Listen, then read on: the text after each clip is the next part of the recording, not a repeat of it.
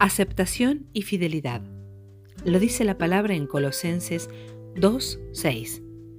Por eso, así como aceptaron ustedes al Señor Jesucristo, así deben vivir unidos a Él, con profundas raíces en Él, firmemente basados en Él por la fe, como se les enseñó, y dando siempre gracias a Dios.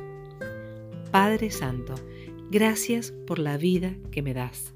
Gracias porque hoy tus misericordias se renovaron en mí. Enséñame el valor de la fidelidad Tú eres bueno, tú eres fiel. Necesito que me tomes de la mano cada día y guíes mis pasos. Que Dios te bendiga y recuerda que Jesús está con vos.